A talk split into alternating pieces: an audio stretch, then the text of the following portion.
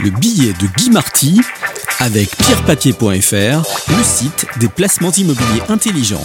Radio-imo.fr Bonjour. Épargner, placer, investir, cela signifie transporter de l'argent dans le temps. Vous avez une certaine somme où vous réussissez à mettre un peu de côté chaque mois et vous voulez retrouver tout cela dans 5, 10 ou 15 ans. Autrement dit, vous organisez un voyage pour votre argent, un voyage dans le temps. Je ne sais pas si vous savez d'où vient l'expression bon voyage. Eh bien, autrefois, les routes étaient peu sûres, les naufrages plus fréquents, les mœurs non plus n'étaient pas les mêmes, et quand quelqu'un partait, on ne savait pas quand on aurait de ses nouvelles. Alors, par superstition, on lui souhaitait bon voyage, en gardant pour soi le petit pincement au cœur signalant qu'on risquait de ne pas le revoir. Quand on prend un point de vue historique, notre époque est exceptionnellement douce. On parle aujourd'hui d'accident parce que la normale, la très grande majorité des cas, est d'arriver à bon port et le bon voyage est devenu une formule sympathique et chaleureuse. Mais l'épargne est toujours un voyage dans le temps, avec parfois des accidents. Tant qu'il y aura de l'argent, il y aura des voleurs. Il y aura donc des gendarmes qui améliorent sans cesse leur efficacité, ce qui incite les nouveaux voleurs à être plus imaginatifs. Et les nouveaux gendarmes redoublent d'inventivité pour être bientôt rattrapés par des voleurs encore plus créatifs dans un jeu qui probablement ne s'arrêtera jamais un jeu qui se joue aujourd'hui avec Internet, les réseaux sociaux, de faux mails parfois suivis d'entretiens téléphoniques et des cyberattaques. Récemment, par exemple, des particuliers qui s'étaient regroupés en association pour acheter des crypto-monnaies ont appris que leurs 50 millions d'euros s'étaient soudain évaporés en l'espace d'une nuit.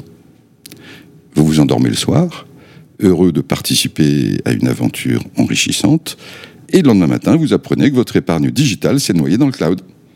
Dans ce cas précis, il semblerait que ce soit une cyberattaque. Mais très souvent aussi, trop souvent, on apprend que des particuliers ont fait des virements vers des banques ou des sociétés de placement qui en réalité n'existaient pas, ou ont investi dans des maisons de retraite parfaitement fictives. Escroquerie par Internet et téléphone. Autrement dit, dans l'aventure des placements, car tout voyage est une aventure, il y a plusieurs sortes de risques. D'abord, le risque de vol relativement facile à éviter. Les banques, les compagnies d'assurance, les sociétés de gestion, les fonds d'investissement immobilier ou financier, les professionnels du conseil, tout ce qui est rapport à la bourse, sont extrêmement réglementés. En restant sur les chemins fréquentés, on élimine l'essentiel du risque d'indélicatesse. Alors Madoff, me direz-vous, plus de 50 milliards pour parler en euros. Et des banques réputées y ont entraîné leurs clients jusqu'à la catastrophe de 2008. Alors là, désolé. Je vais peut-être choquer, mais je connais au moins une personne qui m'avait expliqué très simplement qu'il ne fallait surtout pas y aller. Pourquoi? Quand, avec des placements classiques, quelqu'un fait beaucoup mieux que le marché à un certain moment, c'est remarquable, on peut le féliciter pour sa performance. Mais quand il fait beaucoup mieux que le marché année après année, cela devient étrange, il faut commencer à vraiment l'interroger. Or, avec le placement Madoff, il n'y avait pas de réponse convaincante, simple, trop simple. Avec ces deux règles, un, pratiquer les chemins bien fréquentés, et deux, ne pas se laisser séduire par de trop belles performances, on peut voyager en relative sécurité au regard des voleurs de grands chemins. Mais il reste l'aventure, la vraie, et on ne pourra jamais empêcher l'épargne d'y aller.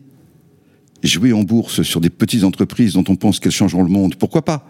On peut gagner, on peut perdre, c'est le jeu quand plus de 50 millions de particuliers dans le monde, car sur les chiffres aujourd'hui, s'amusent à acheter des crypto-monnaies dont certaines disparaîtront sans laisser de traces, pourquoi se priver du frisson du pari peut-être intelligent, donc gagnant?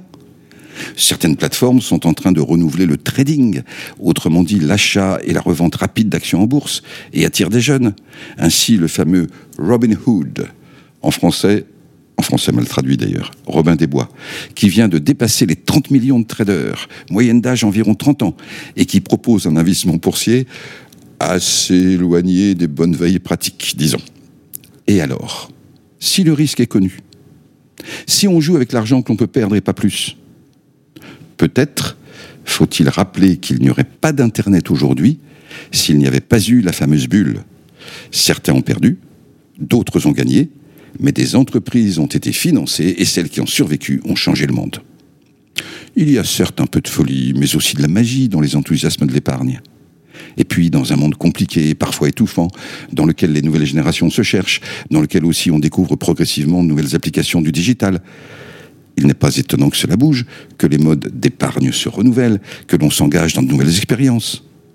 Alors, restons sérieux pour les finances personnelles ou familiales. Mais rien n'empêche de se préserver un petit espace de liberté, selon la recommandation de Voltaire, cultivons notre jardin. Je vous souhaite une très bonne journée. Le billet de Guy Marty avec pierrepapier.fr, le site des placements immobiliers intelligents. Radio-imo.fr